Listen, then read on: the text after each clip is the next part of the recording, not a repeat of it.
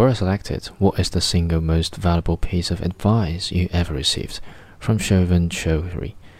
Shovan, you're a too nice guy, love to help people, respect girls, and always take care of your partner. Passionate about a different career and have a tendency for not following the crowd.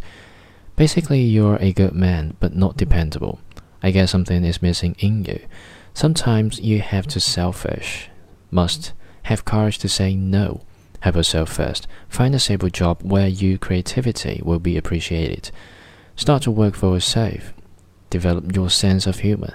No flattering techniques. Your personal space should not be compromised and take strong stand for establishing your opinion. Most importantly, nice guys always finish last in love, so don't be too nice.